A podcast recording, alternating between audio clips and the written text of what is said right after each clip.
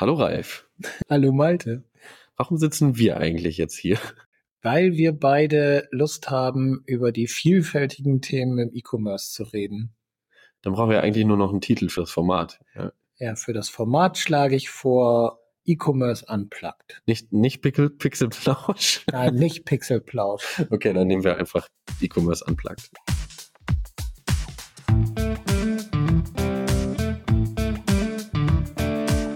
Ein wirklich guter Podcast. Der Neuland-Podcast zu Softwareentwicklung, E-Commerce und Organisation. Na, warum haben wir uns zusammengefunden? Äh, ich glaube, wir hatten beide Lust, miteinander über Dinge zu reden und äh, versprechen uns, glaube ich, beiden davon eine andere Perspektive. Und ähm, ja, von daher, wir reden über verschiedene Dinge wahrscheinlich. Wahrscheinlich häufiger. Ja. Und vermutlich wird es so sein, dass die Folgen nicht aufeinander aufbauen. Ja, also Season 1, Episode 1, danach kommt Season 2. ja. Also wir reden das erste Mal heute über den Fachtag. Genau, der Fachtag, ein Tag ist er her, nicht ganz, eine Nacht eigentlich nur.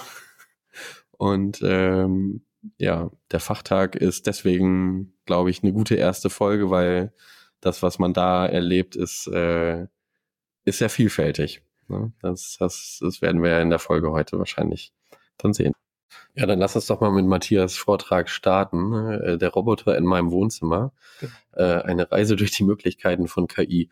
Ähm, ich fand es total interessant, dass er du hast ihn, glaube ich, als Engineer vorgestellt mhm. äh, und nicht als Ingenieur, ähm, dass er einfach hingegangen ist und ich habe mit ihm im Anschluss nochmal geredet. Äh, er macht ja einfach die Dinge, die ihn interessieren, worauf, ja. er, worauf er Lust hat und das ja. hat man auch gemerkt. Ähm, er hat ja viel über äh, die Hardware, Physik in diesem Bauen von, von Robotern äh, geredet und gar nicht mal so viel über Language Models, obwohl das natürlich einen großen Teil der, ähm, des Appeals ausmachte von dem, was er da gebaut hatte. Und ich fand ähm, ziemlich gut, dass er einfache Mittel genommen hat, aber im Prinzip eigentlich seine eigene Reise dargestellt hat. So, ne? Also er hat einfach sehr viel Zeit investiert äh, in das Lernen von 3D-Druck, in das Lernen von, wie macht man Agentensysteme, in das Verbauen von Servomotoren, in das Verbauen von Sensoren, mhm. äh, in das Klebenbleiben am Teppich und dass der Servo Servomotor dann nicht mehr funktioniert.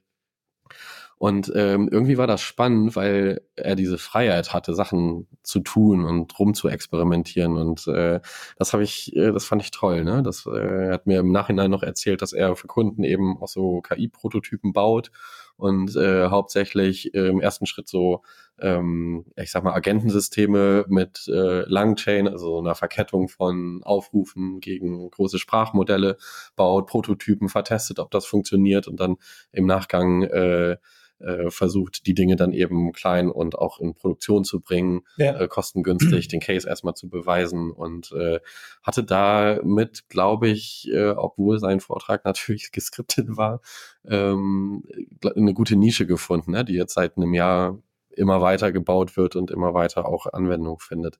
Das fand hm. ich total gut. Also was, ähm, also warum habe ich Engineer gesagt? Ne? Ja. Also ähm, für mich ist, ist ähm, dieses Bild und der Begriff Engineer, also Maschinist, kommt ja aus dieser Dampflok-Welt oder Dampfmaschinenwelt.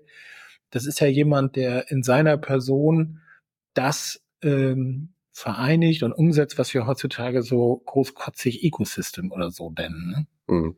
Also, dass du eben, und das hat er ja nochmal schön deutlich gemacht, ähm, in ganz vielen Ecken, ganz vielen Bühnen spielen musst, damit dann am Ende dieser Roboter sagen kann, ach, du suchst einen Platz zum Sitzen. Das war ja eins seiner Beispiele. Ich erkenne hier in diesem Zimmer ist ein Stuhl. Ich erkenne, da sitzt einer drauf und sagt dir deswegen, warte mal noch ein bisschen, sei nicht höflich, sei nicht unhöflich und setz dich dem auf den Schoß, sondern das, dass das funktioniert, setzt ganz viel voraus. Und ein Engineer schafft es, diesen Use Case, diese Use Case Bündel mit entsprechender Technik zu unterlegen. Das ist nie richtig vollständig und gut, aber es funktioniert. Und das wiederum, ich weiß nicht, ob es gelungen ist, aber das ist für mich sozusagen die Botschaft an das Publikum, weil ähm, da sitzen ja Leute, die eben keine Engineers sind, sondern wo die Aufgabe, diese Ecosystems zu bilden, von dem ganzen Unternehmen übernommen wird. Da geht es dann eher darum, dass man sagt, ich brauche jetzt auch das und ich brauche jetzt auch das und ich brauche jetzt auch das. Weswegen, zweiter Vortrag, da kommen wir ja gleich zu, eben eher ein Ingenieur ist, der in so einem Ecosystem wirkt. Und das fand ich aber interessant. Nicht, dass äh, Matthias da die Problemlösung liefert, sondern der hat gezeigt, was man tun muss, um so eine Aufgabe zu lösen. Ja. ja. Und das fand ich, fand ich gut. Und das ist so ein bisschen so wie, ähm, ja, so, so mag ich auch diese, so mag ich auch diese ähm, Einführungsvorträge mal ganz gerne. Nicht so ein Spreizen von irgendwelchen Experten, die sagen, ihr seid alle doof und nur ich kann das, sondern eher im Sinne von, ich habe das gemacht, damit ich das kann. Mhm. Oder wir haben das gemacht, damit wir das können. Das war ja bei äh, früheren Vorträgen auch so. Ne? Und so diese Art von Experten, die diesen ähm, ja, die diesen Gedanken haben, den finde ich neben diesem, ich mache Sachen, die für mich gut sind, auch total spannend, weil es für mich war es auch eine Blaupause, wie eine Organisation sich diesem Thema nähern kann und nähern muss. Ja, ist ein pragmatischer Ansatz, ne, der, ja. den er da so verfolgt. Und ähm, wir sind ja, finde ich, immer ganz oft in so einem Split zwischen, eigentlich würden wir gerne so, mhm. Äh, aber die Realität sagt ja, du musst jetzt hier diese große Stadt bauen, ne? Und wir müssen die großen Autobahnen da durchbauen, ne? Und die müssen ja auch schön solide sein. Und dann fangen wir so von Grund auf an, Sachen zu durchdenken. Ne? Und ähm, das finde ich, ist bei ihm rübergekommen, dass wenn man das machen möchte mit diesen Sprachmodellen, dass das auf jeden Fall kein Weg ist, ja. den man verfolgen kann. Ja. So. Naja, und der, also was ich, was ja auch immer schön war, war dieses, ich brauche 50 Prozent mehr Zeit oder nee, ich brauche doppelt so viel Zeit, also das ist ja 100 Prozent dann, ich brauche doppelt so viel Zeit, wie ähm, ich ursprünglich gedacht habe. Ne? Also das, das, wenn du das alleine für dich machst, dann machst du das nur mit dir aus. Das konnte man bei seinen Zeiten, wenn er irgendwelche Filmchen gezeigt hat, wann die aufgenommen sind, immer ganz gut sehen. Irgendwelche Dinge, die dann äh, sichtbar waren um 0.37 Uhr oder so. Aber das funktioniert halt in der beruflichen Realität nicht, sondern da würde man dann sagen, ja, das ist dann nicht der 30.11., sondern das ist dann eher der 6.12. oder so. Und äh, das nochmal zu erkennen, dass das ja kein Doffmann ist, der da sitzt und dass man und trotzdem so viel länger braucht, weil das Thema so ist oder weil da Unvorhergesehenes passiert, das finde ich immer wieder einen guten, einen guten Impuls auf so einem Fachtag. Das, ja. das mag ich, also ich persönlich mag das gerne. Vielleicht auch, weil ich äh, als jemand, der diese Botschaften überbringen muss, dass es jetzt doch länger dauert und nicht so viel kann und vielleicht doch ein bisschen mehr kostet damit als erwartet. Da freue ich mich natürlich, wenn ich auf Leute verweisen kann, denen das in Anführungsstrichen auch so passiert oder wo man sagt, das gehört einfach mit dazu. Ja. Ja, der äh, Kontrast hast du ja eben schon gesagt, war der vielleicht der zweite Vortrag, genau. so äh, wie man sich das eigentlich vorstellt von von Sascha, die sieben Dinge, die er in sieben Jahren bei Bonprix gelernt hat. Ähm, also es war zwar ein Kontrast, aber es war ja auch irgendwo eine Reise, die man so eigentlich erwarten kann. Ne? Ja. Also wenn sich jetzt ein Unternehmen äh, ähm, damit beschäftigt, dann ist es eben nicht dieses, so ich setze mich mal hin und mache einfach irgendwelche Dinge, sondern das ist es eben nur am Anfang. Ne? Und mhm. äh, das hat er ja auch so ganz schön gesagt. So am Anfang war es klein und dann macht man mal so paar Dinge, die sich im Nachhinein rausstellen, äh, äh, dass sie vielleicht doch nicht so die einfachen kleinen Sachen sind, die man macht, sondern äh, das war, glaube ich, diese ähm, Turn Prediction auf den Sessions zum Beispiel, was er da als ersten oder zweiten Use Case hatte. Ähm, und danach folgt dann so eine Art ähm, ja, Entwicklung bis hin zu so einer Maschine, die dann in der Lage ist, so, ne, hatten ja am Ende diesen, diese Ausdifferenzierung in Einkauf und Verkauf, die dann aus, äh, in dieser Organisation beide Sachen ja. offensichtlich irgendwie ganz gut bespielen kann. Ja, ne? Als, ja, ja. Und, und zwar eben auch, das war ja auch da, fand ich interessant, äh, dass er ähm, dieses Modell hatte, dass sie als Abteilung in so einer Organisation, aber in Produktteams trotzdem organisiert arbeiten können eine Sache, die wir ja äh, immer als so ein bisschen problematisch äh, ansehen, äh, weil die Nähe zu der Fachlichkeit dann natürlich ja. fehlt, ne? weil du von kommst von außen rein. Für ihn ähm, war das ja ein Erfolgsmodell, ähm, weil er die äh, Data Engineers und die Data Scientisten ähm, zusammen hatte, die sich dann eben über, über ihre Anwendungsfälle und über die Technik natürlich austauschen konnten. Also was ich, äh, ich würde fast noch einen Schritt ähm, zurückgehen bei seiner Reise. Was ich äh, da spannend fand, war, woher kommt der Impuls, dieses Thema anzugehen? Mhm. Nicht nur in der Organisation, ne, die also sagt, ja, da müssen wir was machen oder wollen wir was wissen, sondern bei ihm der Impuls, weil der ist ja auch Engineer eigentlich. Ne? Also der ist ja auch einer, der von Scratch sich ja. sogar die Organisationsstruktur dann am Ende mit dazu gebaut hat. Ähm, er hat gesagt, das habe ich mir gemerkt, am Anfang habe ich gedacht, wenn ich nur BI mache, dann schmeiße ich 95 Prozent meiner Daten gleich 95 Prozent des möglichen Wissens, der möglichen Erkenntnisse weg. Ja, durch Aggregation, durch Verdichtung, also durch all das, was du ja machen musst, damit dein Upper Management, so dass ja, äh, äh, damit die das überhaupt kapieren und überhaupt wahrnehmen und überhaupt verarbeiten können. Und dieser Impuls, der war ja schon lange da anscheinend. Ne? Also die Leute, die sich mit diesen Tabellen beschäftigt haben, diese ganzen Daten äh, eigentlich ja engineert haben, um sie dann zu verdichten, haben dabei ja schon gemerkt, damit muss man eigentlich mehr machen können. Damit muss man was rauskriegen können.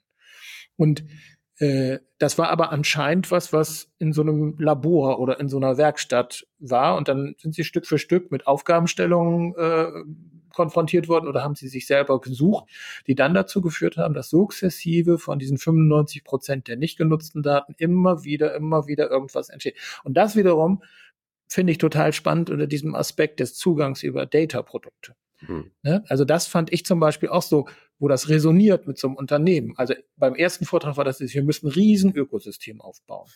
Beim zweiten Vortrag war das, wir werden nicht alle eure Probleme lösen.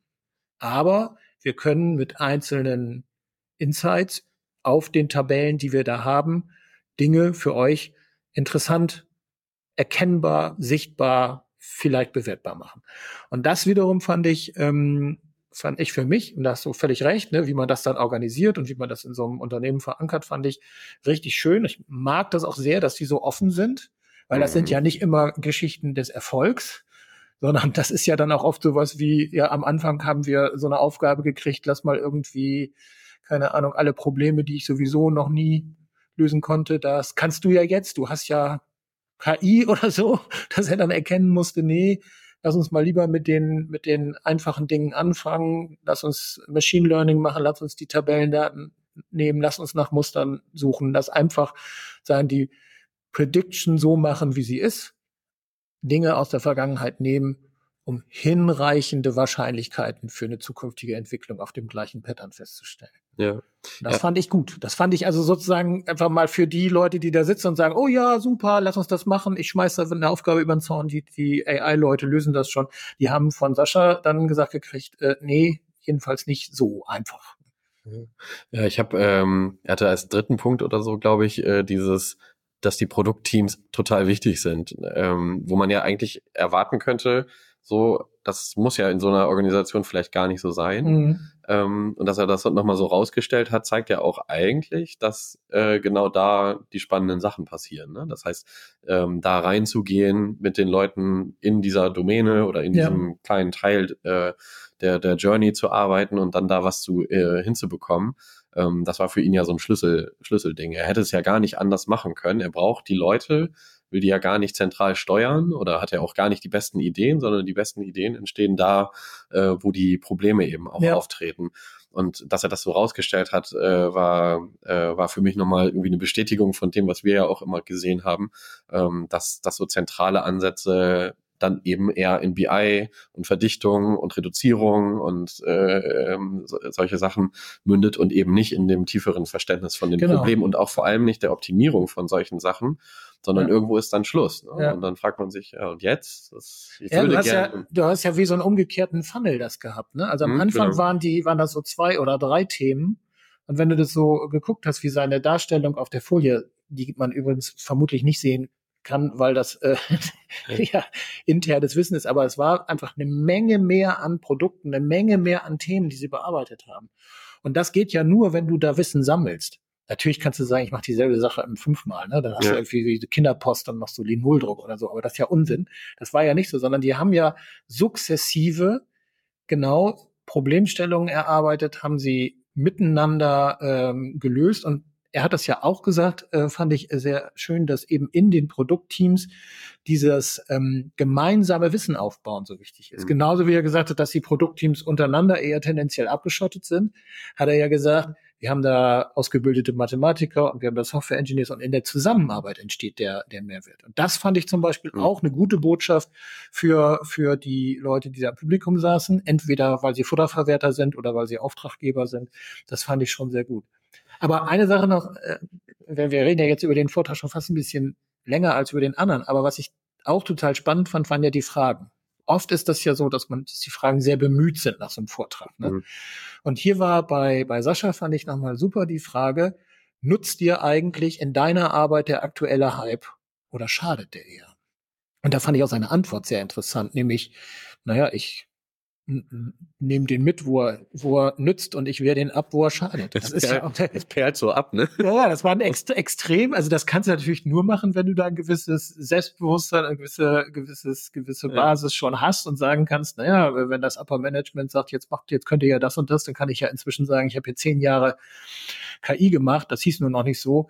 Äh, ich weiß, was das kann und ich weiß, was Orga unsere Organisation verknusen kann. Bitte konfrontiert mich nicht mit Anforderungen, die vollkommen unrealistisch sind. Das äh, der war da sehr souverän, fand ich, in der, in der Haltung. Also wirkte sehr, sehr souverän. Es, es war eine Aussage, die nur jemand machen kann, der Ahnung hat äh, von dem, was er äh, tut und das eben auch schon gezeigt hatte in der Organisation. Ja. Ähm, und, und das ist, äh, das ist super. Und im starken Kontrast zu Unternehmen, die das dann eben noch nicht gemacht haben, die dann erstmal äh, ein, ich sag mal, Problem vor allem bei den Daten haben werden. Genau, ne? Also genau. das heißt, viel Grundlagen äh, sich auf kleine Bereiche konzentrieren müssen. Dann sind die Rekos natürlich immer irgendwie ganz, ganz vorne dabei, weil das kann man gut raustrennen und, und so. Aber ähm, bei denen war ja, also bei Bonprix war ja schon sehr früh äh, User Clustering dabei und äh, Personalisierung äh, und wo, wo andere sozusagen dran arbeiten mhm. erst, ne? Und äh, auch die Basis dafür erstmal brauchen. Das heißt, sie haben es zum Fliegen gebracht und ähm, das kann ja ein Modell sein, was auch für andere gut funktioniert. Ja, also interessant finde ich, haben wir jetzt ja nicht äh, abgesprochen, aber wenn ich jetzt nochmal den dritten Vortrag dann nehme, der nochmal einen anderen Ansatz oder mhm. nochmal ein anderes Angebot in diesem, in diesem Thema da gemacht hat, das war ja ein sehr, ähm, also ähm, Susanne und, und äh, Stefan haben ja über Vektorsuche erzählt, ne? also eine, mhm. eine spezifische Form, ähm, unstrukturierte Daten äh, ähm, so zu verarbeiten, dass Kontexterkennung möglich sind und dann äh, im, im besten Fall eben unspezifische, äh, nee, sehr spezifische Suchen, aber die mehr an dem Problem äh, ähm, liegen, anstatt an Suchbegriffen, äh, die äh, sinnvoll zu beantworten. Also da war dieses Ding, ich habe Schimmel im Bad oder sowas. Ne? Ähm, was ich aber jetzt in der Diskussion nochmal mit zum, zu Saschas Vortrag interessant fand, war, das ist überhaupt nicht die gesamte Organisation. Oder auch im äh, Vortrag von, von Matthias, das ist überhaupt nicht die, eine, eine prototypische Vordenken des gesamten Ökosystems, sondern das ist ja ein klassisches Dienstleisterthema. Wir kommen mit einem spezifischen Angebot für ein spezifisches Problem. Das ist, glaube ich, auch ein guter Zugang für uns alle mal, aber der muss natürlich auch resonieren mit der, mit der Organisation, auf die wir uns richten. Ne? Also wenn, mhm. wenn äh, jemand äh, ähm, dieses Problem gar nicht sieht oder eine andere Antwort darauf sucht, dann werden wir mit unserem Angebot da nicht landen können, weil wir darauf angewiesen sind, dass wir, das vielleicht nochmal Frage, ob das so ist, ähm, dass im, bei dem Kunden dann eine Resonanz zu so einem Angebot irgendwie da ist. Klassisches Dienstleisterschicksal. Ne? Aber, aber vielleicht erstmal Inhalte. Was ich spannend fand, war, also wenn Such, Such, äh, Suchmaschine meine Fragen versteht, bin ich erstmal schon zufrieden. Ne? Also, wenn ich das nicht auswendig lernen muss, was die im Laden haben, um überhaupt was zu finden, bin ich erstmal zufrieden. Das fand ich schon mal gut und da waren die Beispiele ja auch schön hm. mit dem Vergleich zur reinen Textsuche. Ne? Und äh, ich glaube, das, das wird auf jeden Fall ein Angebot sein, was, was Suchen an vielen Stellen verbessert. Aber es war sehr spitz auf ein Problem. Ja, also was ähm, sind ja zwei Dinge, die da äh, total attraktiv sind. Das eine ist dieses Arbeiten mit diesen unstrukturierten Daten. Mhm. Also ich muss jetzt nicht mehr ganz viel manuellen Aufwand oder ähm, Prozesse, die sehr stabil sind und damit auch sehr fragil äh, ähm, einbauen, damit ich etwas durchsuchbar und auffindbar bekomme, ja. sondern ich kann das einfach, ich sag mal, reinkippen und dann nehme ich ein Modell, ähm, was in diesem Sprachraum sozusagen schon äh, trainiert wurde. Und äh, plötzlich ist mein die Möglichkeit, Sachen zu finden, durch das Auffinden von selbst unbekannten Worten, die niemand jemals gepflegt hat, ähm, zum Beispiel Produkte zu suchen, die, was war das Beispiel, glaube ich, Nachtsichtgerät, ja. ja. und dann ein Fernglas zu finden, was irgendwo im Text versteckt hatte, dass, äh, dass es auch nachts gut funktioniert. Mhm. Das war gar kein Nachtsichtgerät. Ähm, so, äh, das, das bietet natürlich Möglichkeiten bei diesem Arbeiten mit diesen unstrukturierten Daten. Ne? Und vor allem dieses Effizienzthema äh, da ähm, ist wahrscheinlich für fast jeden spannend. Und ich glaube, Bonprix hatte das ja auch in ihrer ähm, Historie sozusagen drin, dass Automatisierung von Produktdaten ja. äh, Errichtung, ne, bis hin zu, was hatten sie da, glaube ich, 300 Attributen, die sie dann zwar nicht vollautomatisiert, aber halbautomatisiert äh, erzeugen können. Und das heißt, äh, gerade weil dieser Prozess äh, so automatisierbar ist, ist es klar, dass es automatisiert werden wird, überall bei jedem Händler, äh, über kurz oder lang ähm, und äh, die Vektorsuche oder beziehungsweise Vektoren, Sprache, Embeddings zu bauen von diesen Texten äh, oder Sprachmodelle zu benutzen, um das zu ergänzen, äh, wird der quasi Standard werden. Ja. Und äh, der zweite Teil ist, ähm, dass plötzlich mit diesen äh, der natürlichen Sprache äh, ein anderes Interface geschaffen wird. Äh, Stefan hatte ja durch seine Lycos-Vergangenheit äh, mhm. diese Kataloge oder ganz viel, ne, so gelbe Seiten, äh, dann Google-Suche, ne, Suchschlitz und einfach los. Und äh, jetzt hat man aber immer noch diesen Suchschlitz und dieses, diesen Knopf äh, und aber plötzlich ein anderes ähm, Paradigma, nämlich die, diesen Dialog. Und jetzt wäre ein Weg, in Dialoge zu gehen, ähnlich wie jetzt bei den Sprachmodellen mit äh, Chat-Interaktion. Mhm. Äh, ähm, das andere, was jetzt aber auch da vielleicht eher ein aufbauender äh, Weg wäre für diesen Vortrag wäre, ähm, welche Interaktionsmuster kann ich denn darauf aufbauen? Also ich habe jetzt plötzlich die Möglichkeit, den User zu verstehen und ihn dazu zu verleiten, jetzt eine, einen Prompt mit sieben Paragraphen zu schreiben, damit er jetzt endlich äh, das findet, was er möchte. Das wird wahrscheinlich nicht passieren. Nee. Aber was passieren kann, kann ist ähm, eine Suche, dann irgendwie eine Interaktion im Shop, dann wieder eine Suche und dann merkt man, ah ja, okay, du hast dir jetzt das angeguckt und du hast jetzt das gesucht und dann das gesucht ja. und was ist das denn zusammen? Was ist denn das, was du eigentlich willst. Ja. Und äh, das sind, glaube ich, spannende äh, Dinge, die sich über diesen kleinen Teil, wir lösen ein kleines Problem, ne? sowas wie eine Suche kann jetzt mehr finden äh, oder relevantere Ergebnisse äh, darbieten. Ähm, es ist dann doch mehr als das. Ne? Es, ist, kann schon auf der Customer Journey einiges verändern.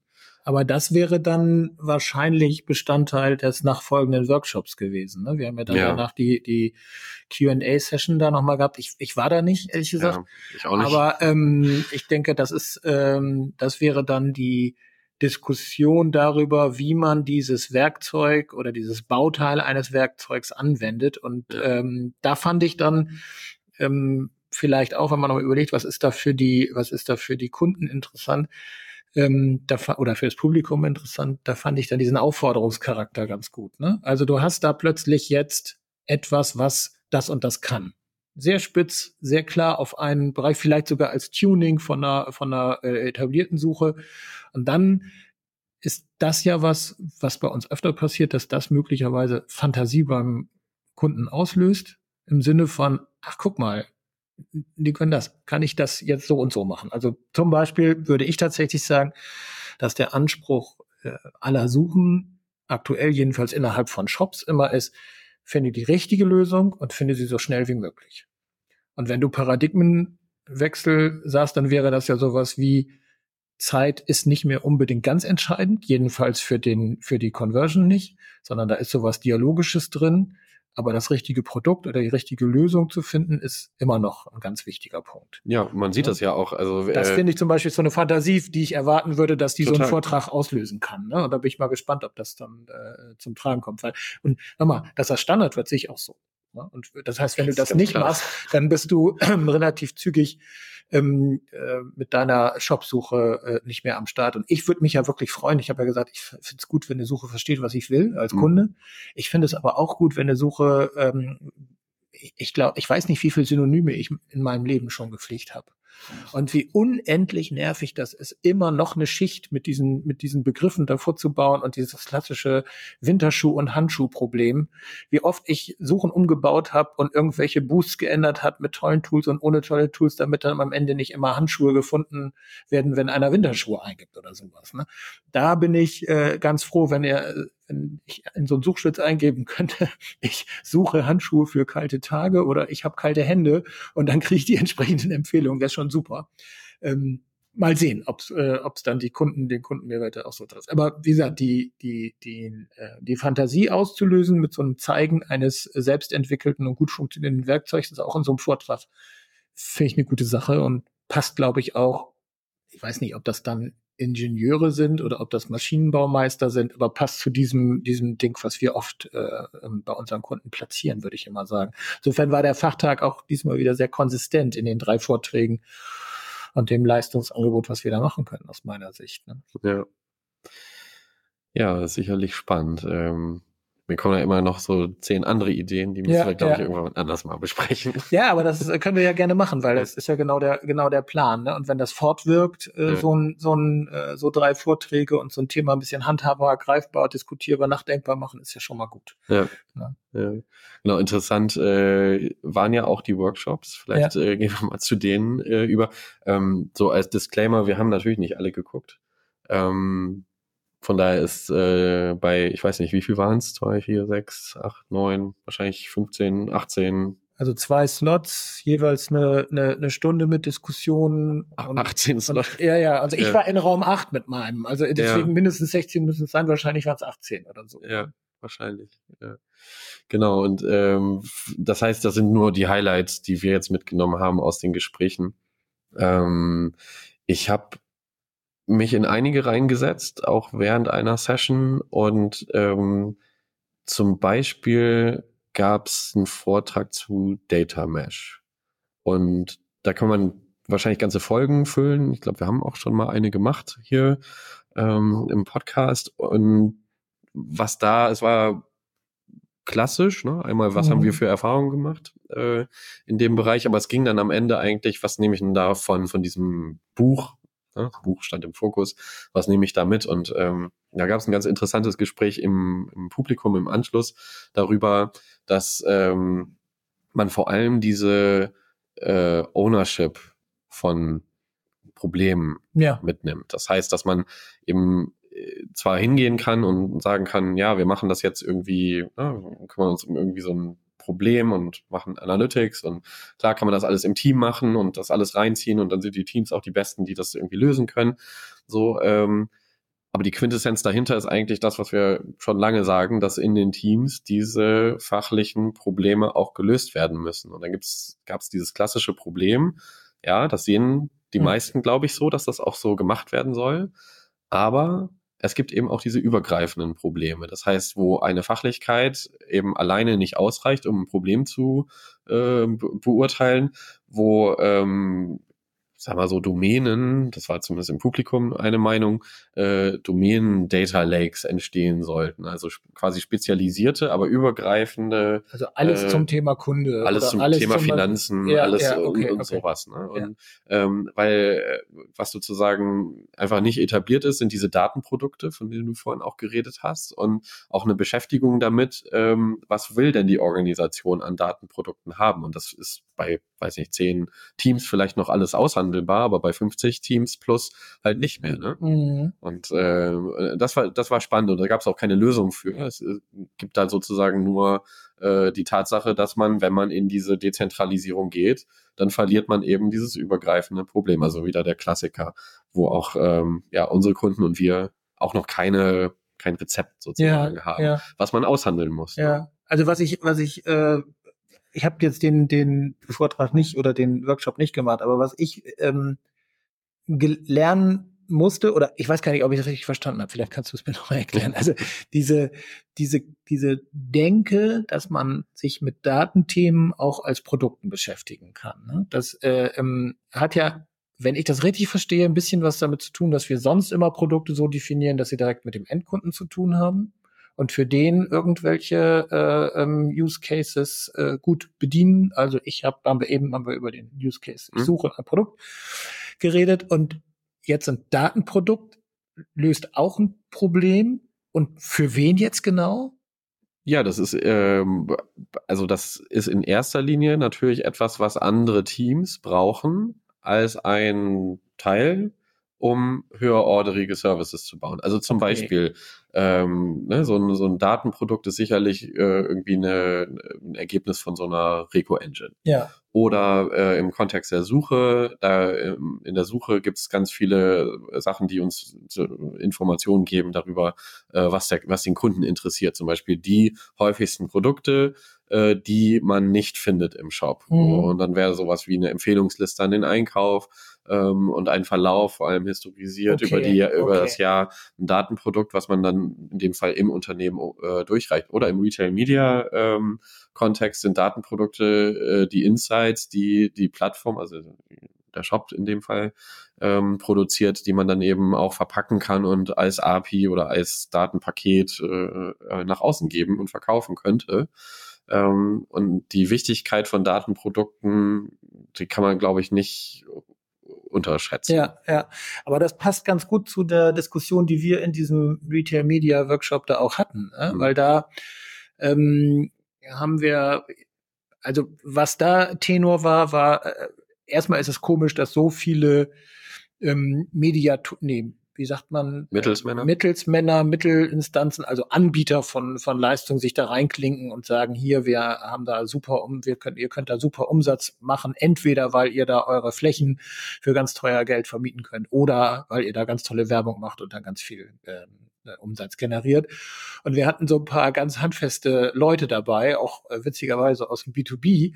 Und da fand ich äh, ganz, ganz witzig, dass die gesagt haben, na ja, also das ist ja, äh, das machen wir ja schon lange. Ne? Also natürlich verhandeln wir mit dem Einkauf ähm, oder über den Einkauf mit unseren Lieferanten was die für uns tun können, damit wir ihre Produkte äh, gut platzieren können. Das ist dann im besten Fall eine Win-Win-Situation und vielleicht sogar eine Win-Win-Win-Situation, wenn der Kunde dann auch gute Angebote oder einen guten Preis oder sonst wie kriegt.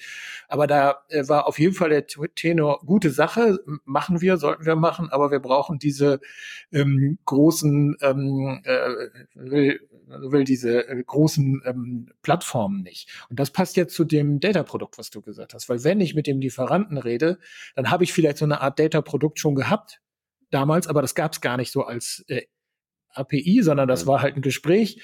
Da gesagt, pass mal auf, das, was du da als Angebot hast, die Darreichungsform fünf Liter für dein, keine Ahnung, Getriebeöl, die passt nicht, weil das verkauft sich am besten für äh, Rasenmäherbesitzer mit einem Aufsitzmäher und nicht für irgendwie groß. Deswegen wir können besser mit kleinen Sachen, mit kleinen Gebinden umgehen. Wir kriegen immer wieder die Anfrage, das kleine Gebinde eine Frage.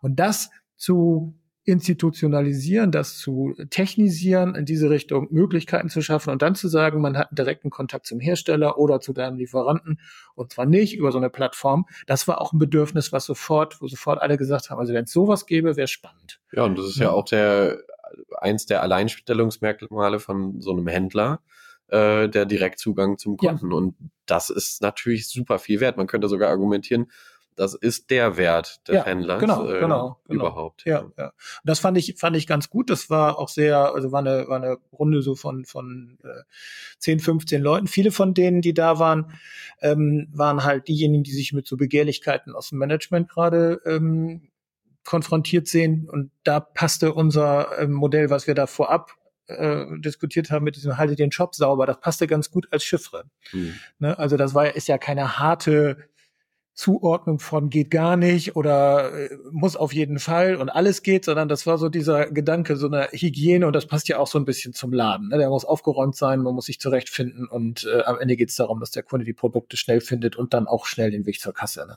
Also insofern war, war ein ganz schöner Workshop, war ein kleiner Workshop, nicht so wahrscheinlich nicht so tiefgehend wie das, was, äh, was du da mit dem Data Mesh äh, beschrieben hast, aber es war ein pragmatisches Ding und das fand ich so ein typisches Workshop-Format bei Neuland. Ne? Hands-on über Unternehmensgrenzen hinweg. Ähm, mhm. Ja, ich habe ich hab noch äh, mitgenommen, dass ähm, tatsächlich der äh, Workshop mit dem Titel Zukunft der E-Commerce der Zukunft oder so, ne? Mhm. glaube ich, hieß der. Das ist so die, die Umsetzung von, von Nachhaltigkeits- und äh, Circular Economy-Gedanken in ähm, den E-Commerce sehr gut besucht war. Ich glaube, dass das eher eine Runde war, die sich gegenseitig auch mal der Größe des Problems und der Wichtigkeit der Fragestellung vergewissert hat. Also da sind ja jetzt keine Lösungen rausgekommen. Wir machen jetzt hier keine Ahnung, äh, demnächst verkaufen wir keine Produkte mehr, sondern vermieten sie nur oder so. Aber es wurden ganz viele Punkte, glaube ich, genannt. Es waren über 35 Leute, wenn ich das ähm, in Erinnerung habe. Das ist ja schon mehr fast ein Pro-Seminargröße oder Seminargröße, das ist ja schon kein Workshop mehr, aber war für mich nochmal ein Hinweis, dass wir da, ähm, also dass es da Bedarf gibt, weiter zu denken und ähm, das, was, wir haben ja mal einen Fachtag for Future gemacht, glaube ich, der vorletzte oder letzte. Das Thema ist nicht durch. Ne? Das ist für den Handel nicht durch. Nee, das ist überhaupt nicht durch. Und äh, wenn man so auf nächstes Jahr guckt, äh, das Jahr vor größeren regulatorischen Änderungen, ähm, wird das ganz spannend, weil ich glaube, jeder wartet im Prinzip darauf, mhm. äh, dass da mal von außen irgendwas kommt, wie du darfst das nicht oder ne, hier also auf die Finger klopfen und das wird ja kommen. Ja. Und ähm, also ich würde mich wundern, wenn nächstes Jahr da nicht noch mehr passiert und noch mehr Größe, Relevanz steigt. Ja. Ja, hast du noch einen, einen mitgenommen? Ich würde jetzt schon fast in, eher in Gespräche zwischen den ähm, zwischen den äh, Workshop-Terminen. Einen habe ich noch. Einen hast du noch, genau. ähm, ja, wir haben ja im Sommer so ein Lab gemacht zum, ähm, zu großen Sprachmodellen und ein Ergebnis davon war so ein kleiner Prototyp, ah, okay. ähm, den wir jetzt gestern auch gezeigt haben. Da hatten Fabricius und Michael eine Demo vorbereitet und mh, hm, das war insofern äh, total interessant, weil es wirklich so einen Lab-Charakter hatte. Ne? Da standen mhm. so acht Laptops rum. Auf jedem Laptop lief so eine kleine Demo die Demo war im Prinzip ein Produktvergleich, aber einer der ist vielleicht der falsche Name, sondern das war eher eine Produktberatung. Ah, okay. Ähm, das heißt, dort wurde geguckt, wenn jemand sich Produkte im Shop anguckt, was hat er sich angeguckt und gerade in diesem Fall, wo ich, wir hatten das Beispiel der Rohrzange, mhm. ähm, bei einem großen Do-it-yourself-Shop, ähm, den wir auch mit betreuen, der, äh, da gab's Rohrzangen und der, die eine konnte nicht gleicher sein als die andere. Mhm. Und ähm, wenn man sich dann eben zwei anguckt, dann äh, haben wir eine Demo gebaut. In der Demo äh, wurde ein Sprachmodell gefragt nach, das sind zwei Produkte, gib mir mal bitte die drei, vier maximal häufigsten Attribute oder Eigenschaften, mit denen es sich lohnt, ein, diese Produkte zu vergleichen. Ah, okay. Und auf Basis von diesen Eigenschaften wurde dann eine Kurzzusammenfassung generiert und eine kleine Beratung gemacht, äh, so ähm, wofür man den einen Gegenstand und den anderen Gegenstand einsetzen konnte. Und was da rausgekommen ist, war ähm, ne, so als Ergebnis. Bei der Rohrzange, die eine war irgendwie für ein bisschen kürzer und dadurch hier für engere Arbeitsbereiche besser geeignet als die andere. Ähm, Preis haben wir so ein bisschen runter äh, reduziert in der Signifikanz, weil ansonsten steht da so, das eine ist günstiger als das andere. Das sehe ich auch schon, wenn ich die Produkte mir angucke. Ähm, dafür brauche ich keinen Ratgeber. Äh, aber gerade in diesem sehr verwechselbaren Produkten, wo man eigentlich nicht so wirklich eine Ahnung hat, äh, war das war das erstmal eine, eine schöne Demo. Und was interessant war in den Gesprächen, die daraus entstanden ist, sind, ich bin in einer Gruppe gewesen, ähm, der, es waren nur technische Fragen. das ja cool. So, das heißt, äh, so wie wurde das jetzt gemacht und wie sieht denn jetzt der Prompt aus und wie äh, so ne? Und es ging überhaupt nicht so auf dieses, äh, was ist denn das eigentlich für ein Modell und lohnt sich das auch und kann ich jetzt jedes Produkt mit jedem vergleichen und und kann ich das äh, kostet mich das zu viel oder mhm. ähm, so, sondern es war wirklich so dieses prototypische, äh, so, so als Engineer, na, wie ist denn das jetzt hier verdrahtet alles so? Und das war spannend, weil das wieder gezeigt hat, dass die, ähm, ich sag mal, die Auseinandersetzung mit diesen Themen aktuell noch so Sandkasten, Bauförmchen mäßig ist. Ne? So, ich will wissen, wie das verstehe, äh, wie das, wie das geht, so welches Modell habt ihr da genommen ja. und, und so weiter. Ähm, und ich weiß nicht, ob das repräsentativ ist. Das war bestimmt die Gruppe, in der ich war, äh, auch die das sozusagen so geprägt hat, aber Ähm, aber, aber es zeigt so, ähm, wir sind einfach noch nicht da, wo man sowas ja. mal eben verhandelbar rauslegen kann und dann wird das sofort diskutiert, sondern es ist eher so ein Anreiz für ein nächstes Gespräch. Und, ja. und das war Matthias, mit dem er auch mit dabei war, hatte ich dann auch nochmal gesprochen. Ähm, das ist das, was er auch sieht, wenn er seine Kunden, mit denen er solche Prototypen baut, äh, äh, halt hat. Er baut Ketten von prototypischen Aufbauten, vertestet, ob das überhaupt funktioniert, mhm. dieser Fall, und äh, tunt diesen Prozess so lange, vor allem so lange, bis ne, Daten holen und mit reinpacken. Äh, in unserem Fall waren das jetzt die Produktdaten, äh, bis das so weit entwickelt ist, dass es als Prototyp gut funktioniert und dann kann man das skalieren. Dann kann ja. man die Kosten runterdrehen, dann kann man daraus, muss auch nicht alles mit großen Sprachmodellen vielleicht machen und, und geht dann eben weiter. Und davon braucht man eben viele. Ja. Also was ich, was ich spannend dabei finde, das gab ja mehrere Workshops, äh, die wir jetzt nicht ja, im Einzelnen genannt haben, aber viele von denen hatten genau diesen Werkzeugcharakter. Jetzt nicht mhm. wegen der Rohrzange, sondern mhm. weil da auch ein, ein, ein spitzer, ein spitzer Case irgendwie mindestens äh, prototypisch bearbeitet worden ist oder eben auch in der Realität. Also ähm, ich weiß, dass ähm, zum Beispiel Mirko hat ja diese Bestandsvorhersage im Zusammenhang von oder im Verhältnis von Produkten und Werbemitteln mal gemacht, wo es darum geht, dass man nicht am Ende Werbemittel aussteuert für Produkte, die es gar nicht mehr mit vernünftigem Bestand gibt. Und das ist ja, sag mal, da ist technisch, wenn ich jetzt nochmal auf Saschas Vortrag gehe, ist das, war das ganz am Anfang von dieser Reise, die, die da bei Grand Prix gemacht haben. Aber die haben die Reise ja schon hinter sich und viele von unseren Kunden haben sie noch vor sich.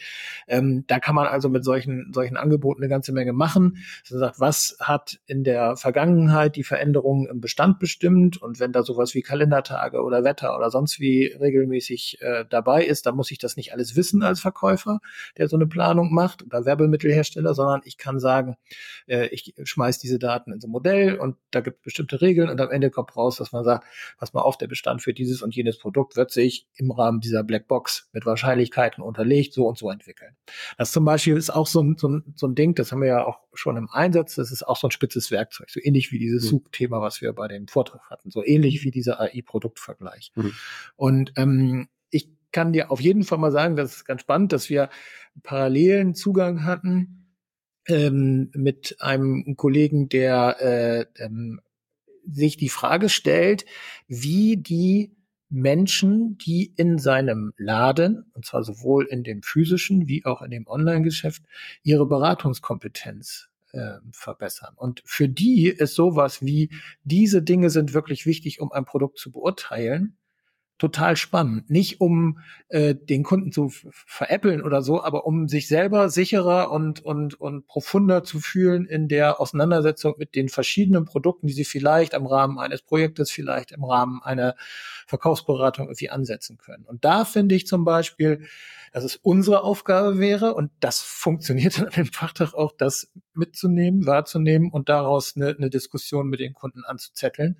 Weil dann geht es am Ende nicht darum, dass der Endkunde sagt, ich kaufe jetzt Rotzange 1, Rotzange 2, sondern wenn man da so leicht verirrt durch den Baumarkt oder Werkzeugladengang irrt, dass man dann jemanden hat, der einem sagen kann, ja, pass mal auf, das ist dafür und das ist dafür und das ist nicht nur, weil er gerade diesen Beipackzettel kurz äh, äh gescannt hat. Ähm, da, glaube ich, sind so Sachen drin, wo man mit diesen spitzentechnischen Lösungen auch ähm, Use Cases ansprechen kann, die wir so erstmal gar nicht kennen und die wahrscheinlich in so einer Diskussion unter Technikern auch gar nicht auftauchen können. Ne? Sie können mhm. nur bei der, bei der, ähm, finde ich, bei der Diskussion mit der Fachlichkeit auftauchen. Ja. ja, ich für meinen Teil hätte nicht gedacht, dass das zum Beispiel ein Problem war, war ganz ähm, überrascht und finde es spannend, dass ihr da quasi eine Lösung schon im Petto habt. Ja. So. ja, bei dem Vortrag von Mirko, ich hatte den ja schon vor ein paar Monaten, Wochen, wann war das? Vor ein, zwei Monaten äh, gesehen. Da trifft sich eigentlich auch so, eine, so, so ein ganz standardmäßiges Problem mhm. des Geschäfts, nämlich dieses, warum ist denn das so? Mhm. Äh, und das Modell, was er äh, gezeigt hatte, hat ja eine, einen Vorteil. Das kann ja so eine Art, äh, ähm, ja, wie nennt man das? Also so eine Art äh, Herleitung, welche Faktoren in dieser so Zeitreihenvorhersage, welche Faktoren den höchsten, die höchste Gewichtung ja. hatten in dieser Vorhersage. Also was hat am meisten äh, dazu geführt, dass das, ähm, äh, dass der Forecast jetzt so ist, wie er ist. Ne? Also zum Beispiel die Bestände ja. äh, oder der Preis oder sowas. Und dieses rauszufinden, was hat einen Einfluss auf mein Ergebnis, da kann man den Bogen vielleicht zum Anfang spannen nochmal, ist was, was wir am Anfang immer Blackbox, ChatGPT, keiner weiß, was das Modell, äh, wie das trainiert wurde, was die Datenbasis ist dafür, welche Guardrails da aufgestellt mhm. wurden, damit das Sachen abfängt und äh, und so und das wollen Kunden einfach wissen. Ne? Das war auch in diesem Produktvergleich, äh, in dieser Diskussion kam gleich das Thema Datenschutz. Ne? Ja. Also okay, bei mir ja gar nicht durch. Ne? Ja, ja, so. ja. Dabei also woran liegt das eigentlich? Ne? Misstrauen an, ich verstehe das nicht, ich weiß nicht, warum das so ist. Ne? Das ist eine Blackbox. Ne? Das haben wir bei der Vektorsuche, bei den äh, Language Models und auch bei Modellen, die so Deep Learning Modelle oder sowas sind. Ne? Mhm. Dieses Attribution auf einen Grund äh, oder so, woher, warum ist das so? Ne? Diese ja. Frage zu beantworten. Und ich glaube, da, genau da ist, klar, kannst du spitze Lösungen bauen, zeigen, dass die besser ist und so machen wir. Aber auch zu erklären, warum ist das so? Ja, ne? ja, ist, ist eine super Fall. spannende und wichtige Frage. Manche Modelle können das, bei anderen müssen wir das vielleicht übernehmen. Und bei anderen muss man vielleicht einfach einen Sprung in den Glauben machen und gucken, wie es dann in Produktion läuft. Ja, auf jeden Fall muss ich mal sagen, nur ähm, vielleicht ist das ja ein Thema, was uns ähm, was uns öfter beschäftigen wird und kann und sollte, ist, nur weil es irgendwie was äh, Neues gibt, löst das ja vielleicht das Problem noch nicht besser. Ne? Also wir haben auch einen äh, Workshop äh, gehabt, da ging es darum, ist eigentlich KI die, die Lösung für den Kundenservice? Hm. Wir machen ja viel für ähm, äh, ich sage jetzt einfach Douglas, ne, die äh, und, und beschäftigen uns da auch mit mit äh, Dingen, ähm, die die Leute vom Helpdesk da brauchen. Und da ist die Botschaft ganz simpel: KI ist viel zu langsam, um einfache mit regelbasierten äh, ähm, Gesprächsverläufen zu bearbeitende ähm, Probleme zu erschlagen ne? und viel zu teuer. Und es, man muss immer gucken, dass man das richtige Werkzeug für den richtigen Fall findet. Also ich weiß nicht, wie viel Prozent von Rückfragen sich bei unseren Kunden immer auf dieselben Sachen beziehen. Wo ist mein Paket? Wann kommt's? Äh, wie teuer ist das? Funktion also irgendwie sowas, ne? Und da jetzt dann hinzugehen und zu sagen, oh, wir haben ja so ein tolles Modell und so, das kostet einfach richtig Zeit und richtig Geld. Und wenn ich einen Kundenservice habe, dann ist das ähnlich wie bei der Suche Schnell muss er sein. Ne? Und deswegen fand ich da in dem, in dem äh, Workshop, ich gebe zu, mittelbar gehört von Teilnehmenden nach dem, nach dem, äh, äh, nach dem Fachtag. Vielleicht nochmal einen sehr guten Hinweis, dass äh, dort sowas kam wie, ähm, ja, das, was wir da machen, ist ja gar nicht so schlecht. Ne? Also was wir da bisher machen, ist gar nicht so schlecht. Und das ist vielleicht auch nochmal äh, eine Botschaft, dass man sich nicht äh, so verunsichern lässt in der, Negat in der negativen Hinsicht und sagt, oh Gott, oh Gott, jetzt muss ich irgendwie äh, was Neues machen oder muss mir da jetzt so ein äh, KI-basiertes Service-Tool, ähm, wenn ich die Leute da habe, die da sitzen und ihre Arbeit gut und vielleicht ein bisschen besser machen können, wenn sie geschützt werden vor solchen äh, blödsinnigen, ähm, nein, nicht blödsinnigen, vor solchen einfachen äh, Anfragen. Manche davon sind vielleicht auch nicht so sinnvoll. Aber das fand ich nochmal einen wichtigen Hinweis. Ähm, und ähm, ansonsten muss ich sagen, ähm, habe ich äh, ähm, nochmal mitgenommen, das liegt aber vielleicht an unserer Kundengruppe, dass das halt in der Regel zwar inzwischen sehr stark am Online-Handel hängende Leute sind, aber dass die meisten, die hier waren, eigentlich Omnichannel-Leute sind. Also ob das die Filiale ist, ob das zusätzliche Vertriebswege ist, ob das B2B oder B2C ist. Das physische Geschäft ist für die nochmal total wichtig. Und da wiederum zum Beispiel zu sagen, wie man den Connex zwischen Online-Geschäft und Analoggeschäft, wenn man das so sagen darf, irgendwie hinkriegt und welche Rollen da äh, die verschiedenen technischen Lösungen spielen, das ist ein Dauerthema über die Fachtage und das finde ich immer spannend. Okay. Ähm, ähm, und das ist auch was, wo ich ehrlicherweise sagen muss, da haben wir noch keine, noch keine richtige Antwort zu außer it depends und guckt mhm. euch das genau an. Ne? Also ja, ja. ist aber ähm, ist auf jeden Fall bei mehreren Workshops auch ein äh, Thema gewesen und dass die alle unter Dampf stehen, weil sowas wie Temu oder so den ganzen Online-Markt irgendwie aufrollt. Erstmal so jedenfalls, was bestimmte Nachfragesachen angeht, das haben wir auch. Ne? Also das habe ich auch gespürt, so diese, oh Gott, oh Gott, was kommt da auf uns zu? Auch sowas wie das ist so ein Billigkram, da brauchen wir uns keine Gedanken drüber machen, weiß man nicht. Aber das ist sicherlich auch ein Thema, was uns noch beschäftigen wird und wo es eine gewisse Verunsicherung gibt. Ja, sicherlich spannend. Ja, ich habe einen, einen Punkt, würde ich noch gerne machen an der Stelle. Ähm, Deutschland scheint im Moment E-Commerce-mäßig echt langweilig zu sein. Ja. Also wenn, wenn ich gucke, mit wem ich da geredet habe, ganz viele haben gesagt, ja, wir machen gerade äh, ganz viel in Osteuropa oder wir haben, äh, wenn wir Frankreich nicht hätten, dann hätten wir bestimmte Wachstumsmöglichkeiten, nicht wenn wir das nicht hätten. Also ähm, als E-Commercer muss man sich international oder mindestens im europäischen Raum anscheinend bewegen. Außer man hat eine ganz klare und äh, wohl definierte Nische. Das habe ich, äh, hätte ich so nicht erwartet, muss ich sagen. War so, so, eine, so ein Ding, aber ja. ja. Und dann war der Fachtag schon zu Ende, ne? Naja, eigentlich war er noch nicht ganz zu Ende. Ne? Wir machen ja dann immer noch so, also ich habe ich hab einen, einen Ton, den finde ich immer ganz spannend. Ne? Der, äh, ein, ein Kollege, der schon über Jahre kommt, der hat gesagt, es gibt wenig Veranstaltungen, wo, wo äh, Inhalt, Fachkunde, Diskussion und Spaß so eng zusammenhängen. Das finde ich persönlich immer sehr, sehr schön, wenn, oder fand ja, das ein großes Lob. Lob. War, ein, war ein richtiges Lob. Ne? Und äh, vor allen Dingen, ich skippe eine äh, Konferenz in Stockholm dafür, fand ich auch nicht schlecht. So, ähm, auf jeden Fall hatten wir ja dann unsere, unsere Kurzvorträge, ne, die so verschiedene Themen ja. hatten und ähm, da merkt man immer wieder, wie breit äh, dieser Laden, was Interessen und was Wahrnehmungen und so eigentlich aufgestellt ist.